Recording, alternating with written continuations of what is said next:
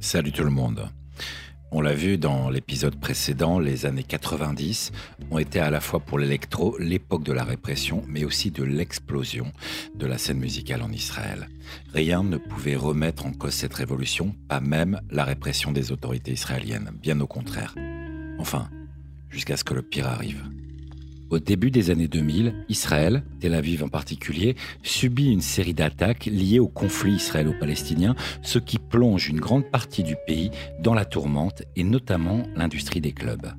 Le terrible attentat du Dolphinarium en 2001, où 21 adolescents sont soufflés par l'explosion d'une bombe qui fait également 120 blessés, entame par répercussion la période la plus sombre que l'électro ait jamais connue en Israël.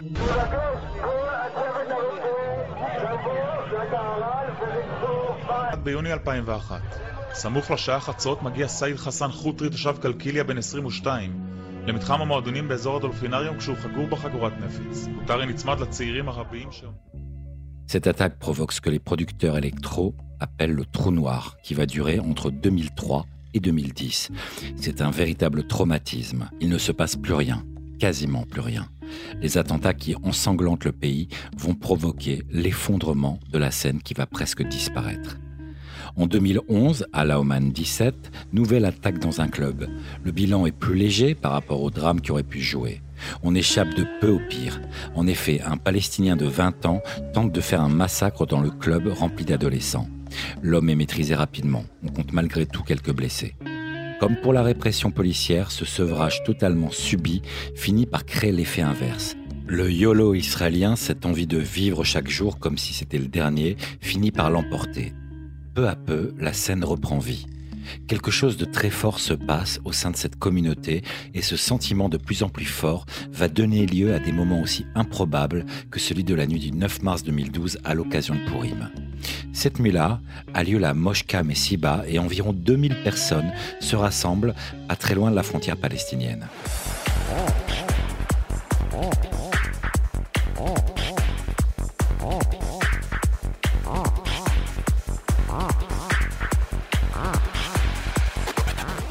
Même moment, les tensions entre Israël et Gaza sont vives. Au cours de la nuit, plusieurs roquettes touchent le sol à quelques centaines de mètres du lieu de la fête, situé entre Ashkelon et Sderot, près de la frontière avec la bande de Gaza. Malgré tout, les organisateurs décident de ne pas interrompre l'événement. Ils ne se résoudront à le faire que le lendemain après-midi, suite à l'information selon laquelle l'armée israélienne est sur le point d'attaquer la bande de Gaza. Certains attribuent le succès de la scène électro et tout l'écosystème qui est lié au service militaire obligatoire en Israël.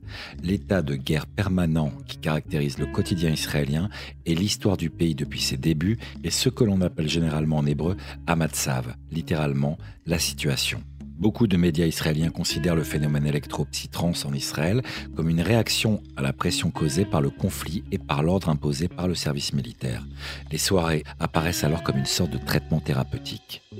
En particulier, de nombreux journalistes ont identifié la guerre du Liban en 1982 comme un tournant, après quoi de nombreux jeunes auraient commencé à perdre confiance dans le projet sioniste qui aurait jusque-là justifié le sacrifice pour le pays. Il est assez courant alors de rencontrer des groupes de jeunes soldats quittant leur base encore en uniforme pour se rendre à une fête pendant les week-ends.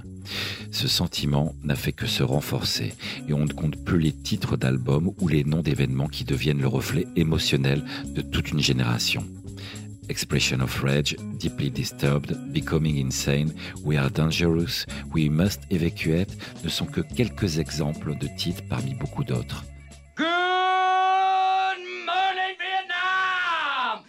Cette scène d'anthologie du film de Barry Levinson, Good Morning Vietnam, campé par Robin Williams, va profondément marquer Eyal Barkan, qui en 1998 sort son album Good Morning Israel.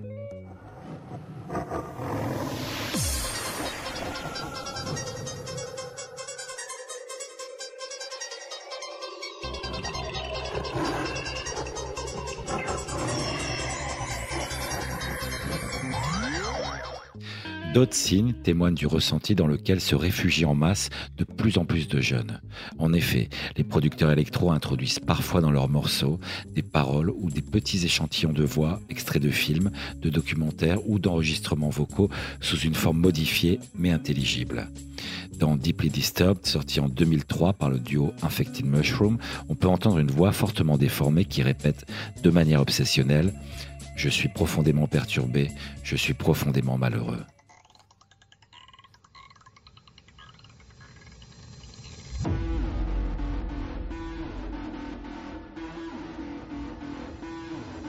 down.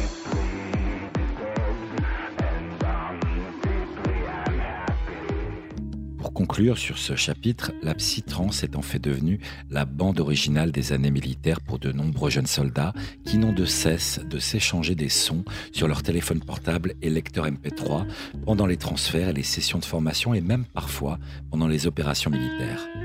Plusieurs vidéos montrent des groupes de soldats en uniforme dansant ensemble au rythme de la psy-trans devant leur bus stationné ou même, encore mieux, au-dessus de leur char revenant d'une opération à Gaza.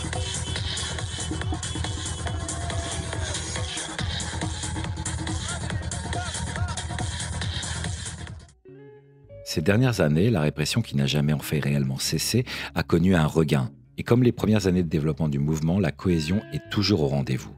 Il faut pour s'en convaincre voir le documentaire Free People de Roy Finzi suite à une vague d'annulations de festivals, parmi les plus gros comme le Doof, Midburn ou Unity par les autorités.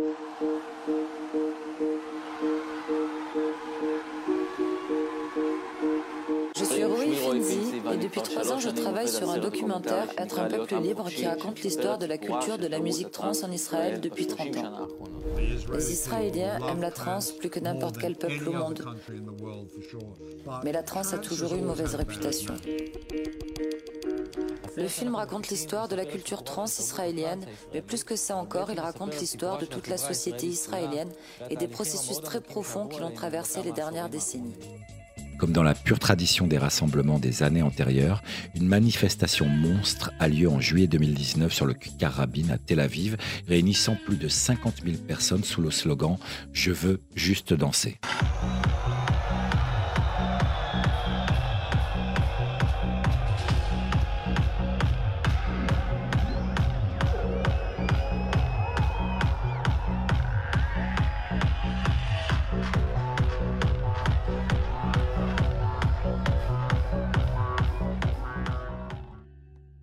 Ne peut refermer ce chapitre sans citer Noga Erez. La chanteuse, auteure, compositeur et productrice israélienne de 28 ans a fait des vagues à la maison et à l'étranger pour son style avant-gardiste et ses paroles imprégnées de politique.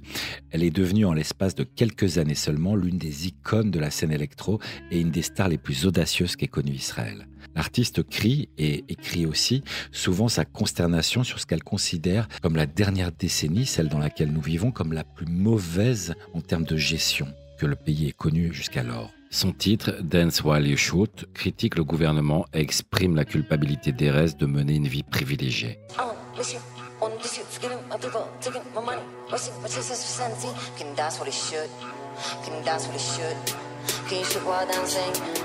pour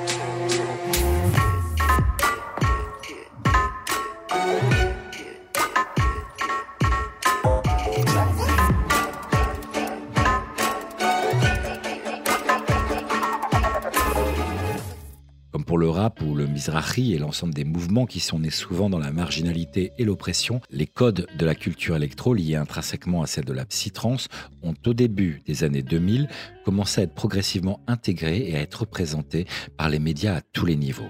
Quelques producteurs et DJ comme Astral Projection, California Sunshine, Eyal Barkan, Infected Mushroom, pour ne citer que, ont commencé à obtenir un succès commercial en Israël et à l'international.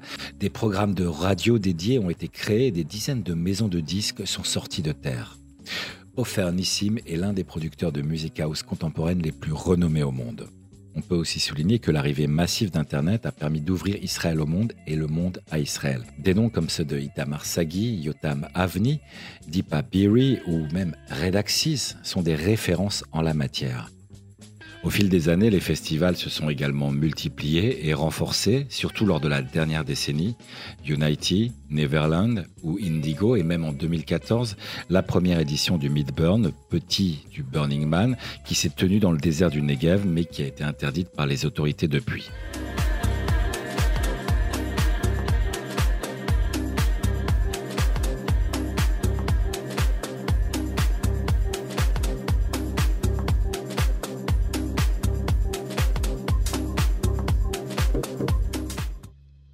Petit clin d'œil aussi au phénomène Cutiman, devenu à lui seul un véritable label d'électro-alternative et décalé. Cutiman cultive la performance orchestrale en collant des petits bouts pour en faire de grands morceaux.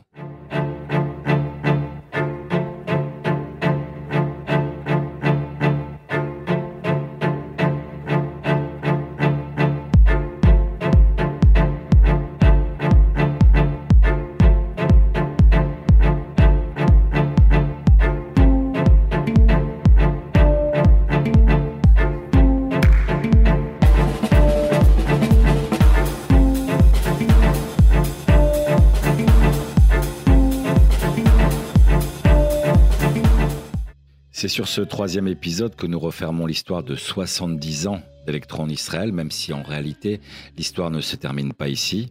En effet, dans la plupart des esprits, et à juste titre, l'électro est associé à Tel Aviv, à une jeunesse laïque, désintéressée du religieux, voire même de son identité juive.